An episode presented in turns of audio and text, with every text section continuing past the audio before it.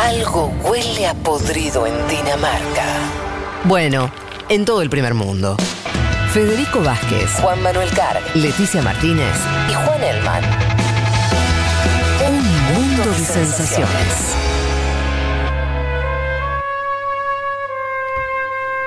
Ah, tranquila, cortina. Es linda igual Muy esta linda, canción. claro.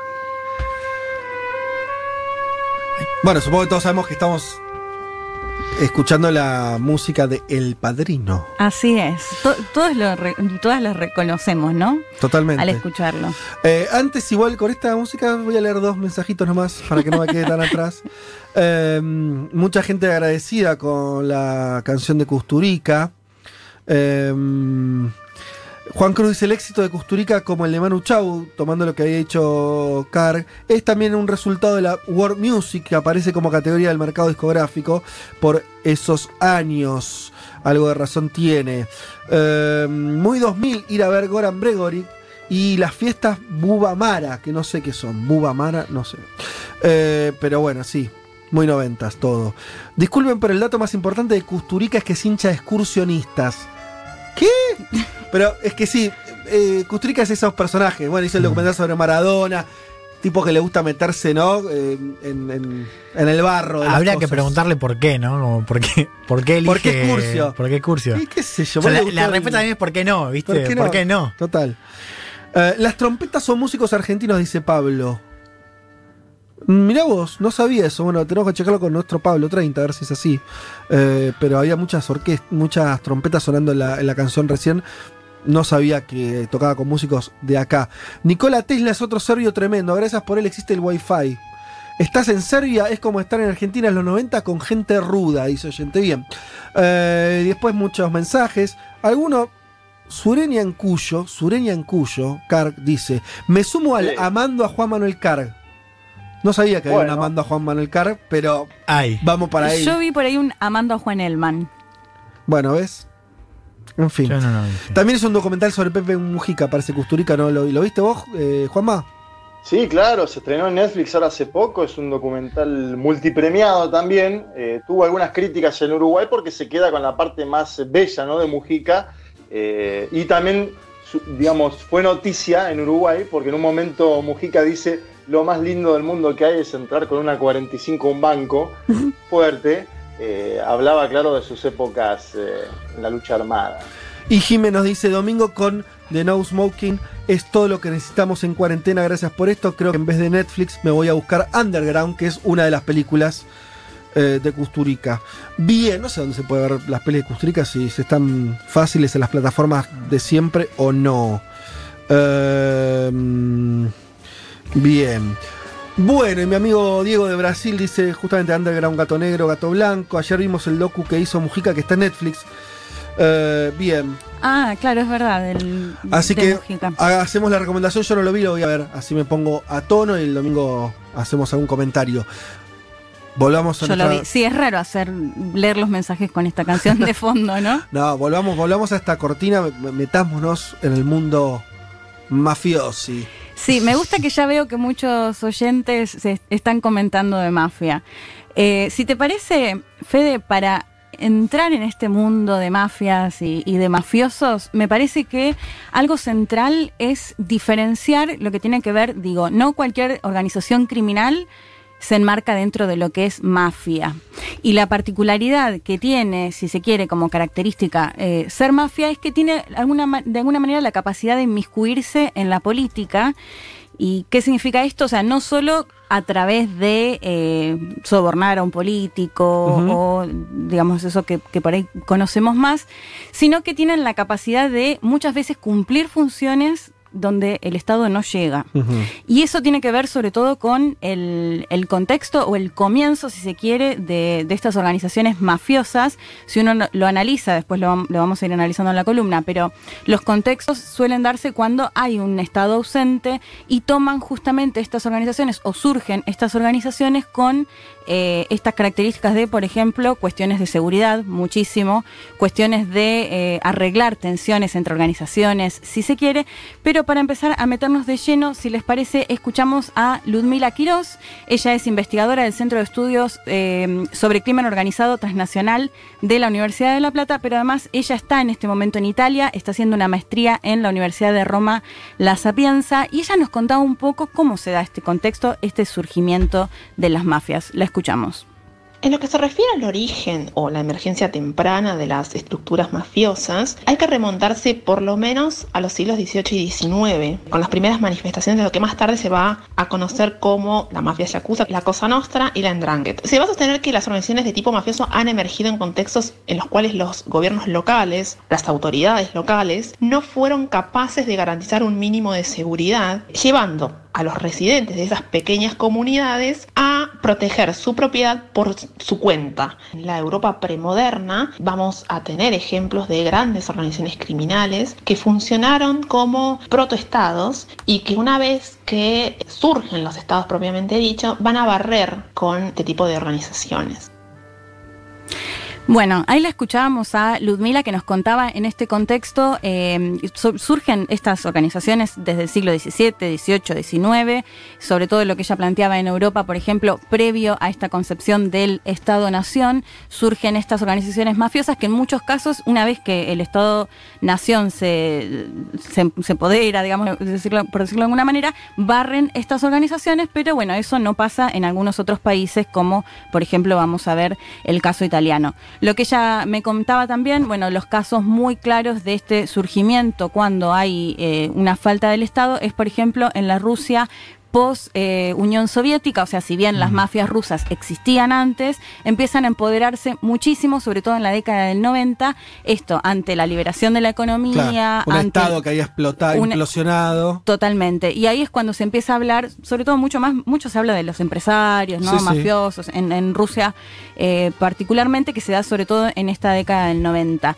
En lo que tiene que ver con lo cultural, en la mafia rusa me pareció muy interesante un artículo de Mark Galeotti, que además él escribió un libro sobre Putin puntualmente, pero contaba que particularmente en Rusia se perdió en los últimos años esta cuestión más cultural, si se quiere, que vemos mucho, por ejemplo, en El Padrino con respecto a la mafia italiana, con la muerte de el abuelo Hassan, que era como una especie de padrino, o sea, ah, muy, muy relevante, que cuando muere él, lo que plantea Galiotti es, bueno, después de la muerte de él, se pierde un poco esto de un mafioso que era capaz de ir a la cárcel antes de delatar, por ejemplo, a otro miembro de eh, su propio clan, como que se pierden un poco estas cuestiones eh, más morales o éticas que, existen, digo, dentro de la ilegalidad y dentro de la mafia. Otro de los casos que eh, citaba Ludmila tiene que ver con la triada o las triadas, que es más conocida como la mafia china, que también ahí es interesante porque con la llegada del comunismo a China, sobre todo sus bases se sientan en Hong Kong y en Taiwán donde operan fuertes, no sé, por ejemplo, dos organizaciones o las más importantes es la 14K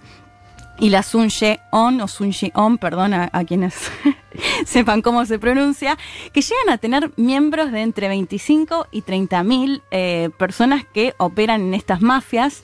En el caso puntual de China, mucho se habla de eh, lo que tiene que ver con la trata de personas, por ejemplo, de chinos y chinas a quienes se les promete que van a ir a otra parte del mundo y van a, tener una vida mejor si se quiere y después llegan a, esos países y terminan en la prostitución o en negocios en los cuales quedan endeudados de por vida con esta mafia que se conoce como triada o, o las triadas, pero eh, todos le decimos mafia china, ¿no? Eh, otro dato que, por ejemplo, la mafia china en gran porcentaje maneja lo que tiene que ver con la heroína, también Rusia, con eh, la producción del opio en Afganistán particularmente, pero las actividades hay que decir que tienen un sinfín, porque van desde, como planteaba, la trata de personas, la prostitución, el narcotráfico. más o menos. Todo lo, todo lo ilegal. Es... Eh, sí, todo lo que se te ocurra, bueno, lavado de dinero también muchísimo, en Rusia particularmente. Pero hay un sinfín, digo, hasta el, tráfico de órganos, eh, de todo tipo de actividades ilegales. Pero si les parece, eh, hacemos este repaso por las mafias rusas y chinas, sobre todo para contar en estos contextos en los cuales se dan y cómo influye la presencia o no del Estado. Pero si les parece, nos vamos a la mafia que todos tenemos en mente cuando hablamos de mafia y que en parte es la que da el concepto y es la más estudiada, si se quiere también, que es la mafia italiana, y que yo creo que lo cultural ahí tuvo un rol central y la filmografía de la mano del padrino también, porque logró que de alguna manera sepamos o conozcamos un poquito más de la vida cotidiana, de la historia de estos mafiosos, sobre todo mafiosos. Y, ¿no? cierto, y, hasta cierto cariño. Vos decís, tenés cariño Sí. por el padrino, sí, es ver, bueno, no, sé si por el eh, padrino, genera pero eso, sí. genera eso, claramente, pero no solo el padrino, los sopranos. Digo, hay Mm. toda una, una Sí. como, productos culturales que hacen que el, el acercamiento sea también eh, emocional, Sí, totalmente. ¿no? Bueno, y en el caso de Italia no escapa lo que planteábamos antes, surge en el siglo XVIII y XIX, cuando dejan de ser, por ejemplo, los dos reinos de Sicilia, cuando eh, se llega o se tiene el Estado-Nación, continúan operando estas mafias, a tal punto que no solo no, no fueron eh, cayendo, digamos, o, o desapareciendo, sino que al contrario, se ven muchísimo más fortalecidas y particularmente en Roma, como te decía antes. Pero si te- les parece, la volvemos a escuchar a Ludmila Quiroz, que ella nos contaba cuáles son las principales mafias que operan actualmente en Italia. En el caso particular de Italia, la mafia es el prototipo ¿no? de la criminalidad organizada en el país. Son cuatro mafias este, autóctonas, la Ndrangheta de Calabria, la Camorra de Nápoli, la Cosa Nostra siciliana y la Sacra Corona Unita que está en la región de Puglia, en la zona del Salento. Más allá de este, las mafias autóctonas italianas, eh, en los últimos años eh, hemos visto que muchas mafias extranjeras, como por ejemplo la nigeriana, que le está eh, disputando territorio a la Camorra en Castelvolturno, también vamos a tener por ejemplo la mafia albanesa, bandas rumanas, este, y clanes locales muy fuertes dedicados a la extorsión, la usura, el reciclaje de dinero, el tráfico de drogas, como son por ejemplo los clanes de Casamónica, Fasciani y Espada en Roma. Roma es hoy un territorio casi totalmente repartido entre grupos del crimen organizado y es eh, en gran medida la que representa lo que yo denomino como el nuevo poder criminal en Italia.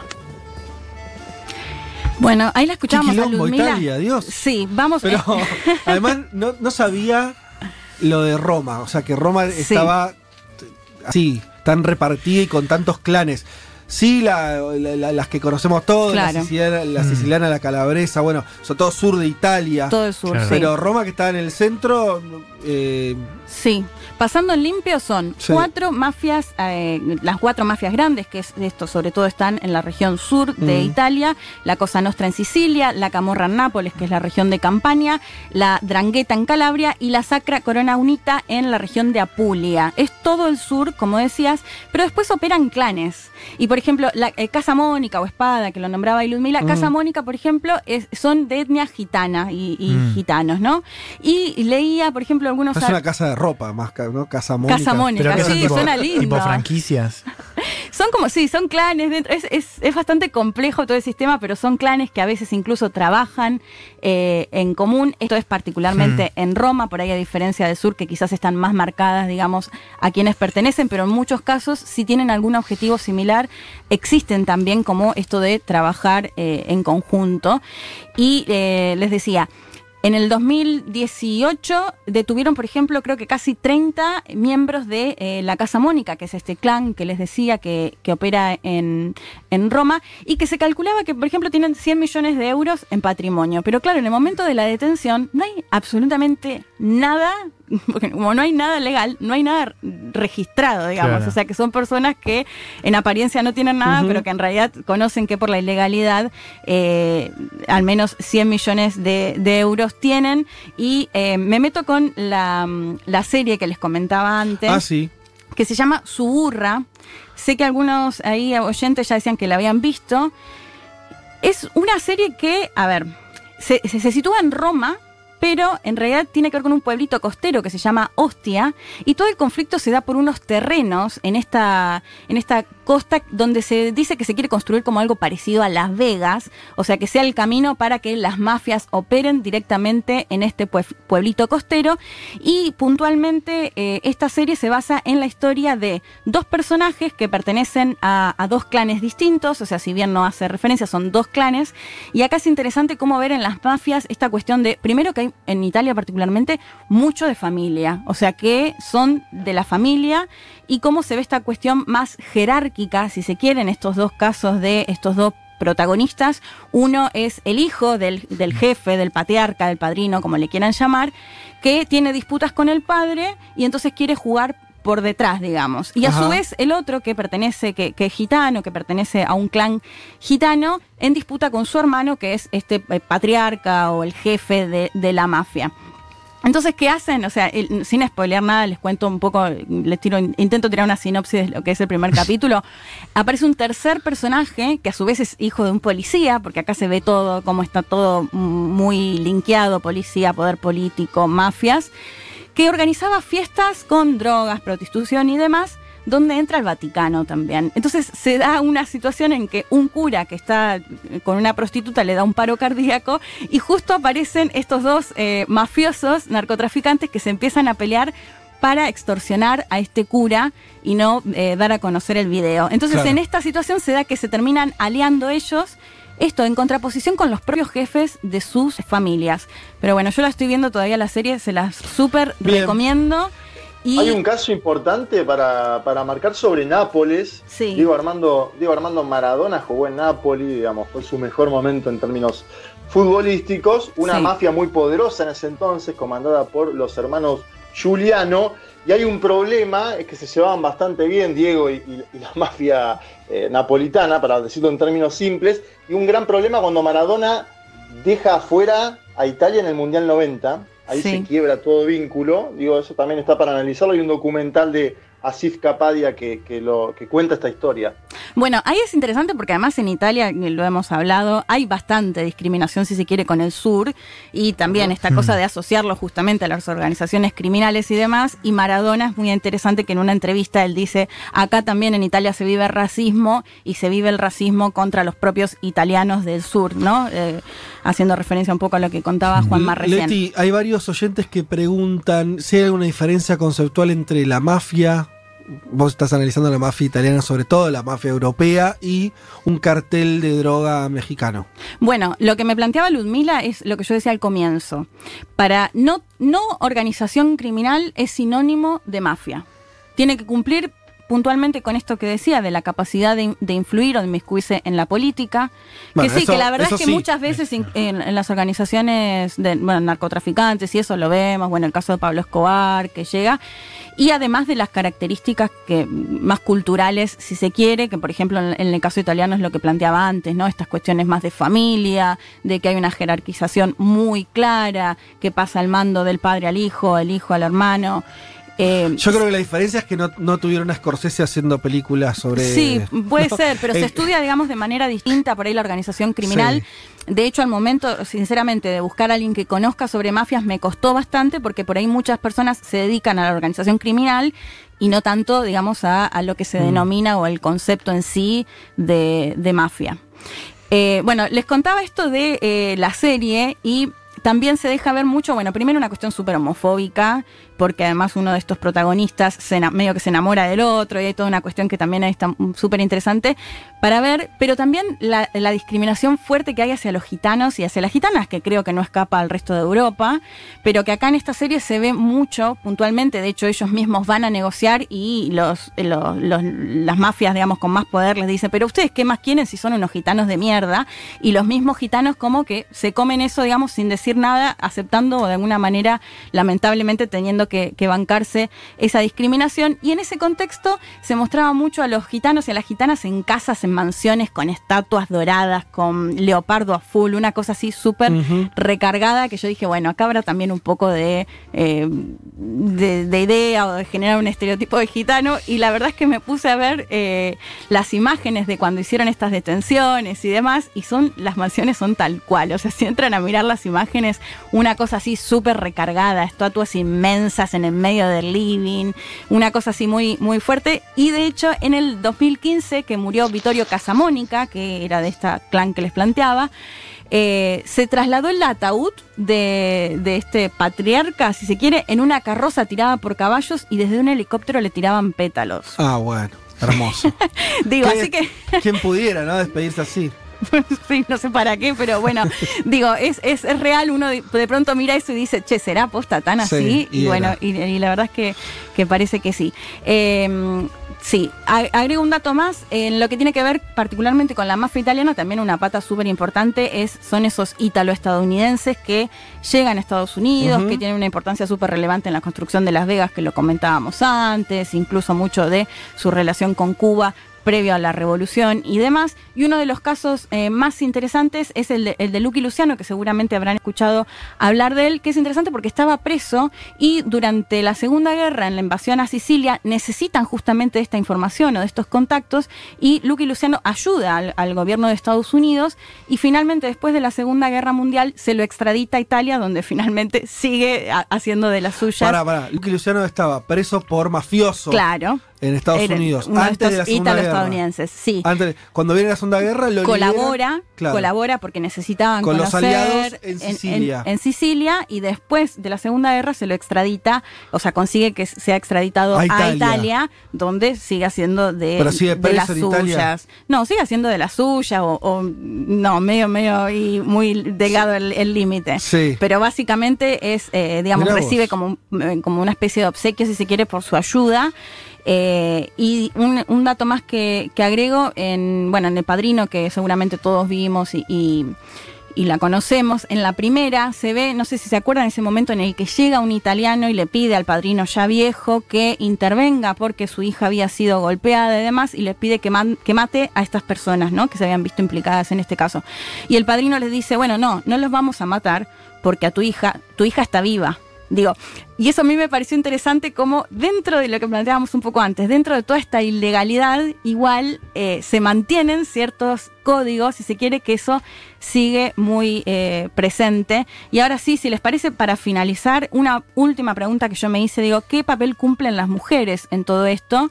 Porque, eh, por ejemplo, en, en Suburra, la serie que les recomendaba antes, hay momentos en los que, por ejemplo, una mujer de la familia queda a cargo, pero al poco tiempo la, la, derrocan, si se quiere, de hecho todo el tiempo que escuchándose, no, una mujer no puede estar a cargo de una mafia y demás, así que le preguntaba a Ludmila qué pasa con las mujeres en la mafia, si les parece la escuchamos.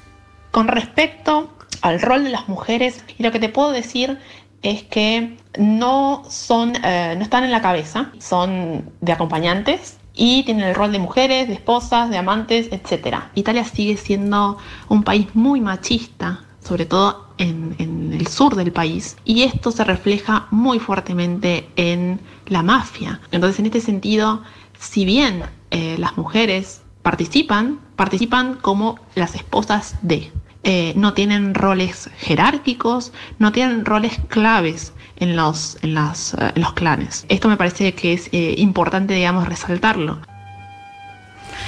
Bueno, ahí escuchábamos. Lamentablemente las mujeres en la mafia eh, les pasa una situación similar, digo, y lo que ella planteaba, Italia sigue siendo muy, muy machista, es decir, que el lugar de las mujeres en las mafias en general tiende a ser eh, la esposa de o la hija de y no estar a cargo, digamos, de, de, estas mafias, si se quiere. Repito, Suburra es el nombre de la serie que ya veo que están ahí preguntando, que es un barrio de la antigua Roma, así que se las recomiendo y después lo, lo comentamos. Bueno, muy bien, Leti. Espectacular.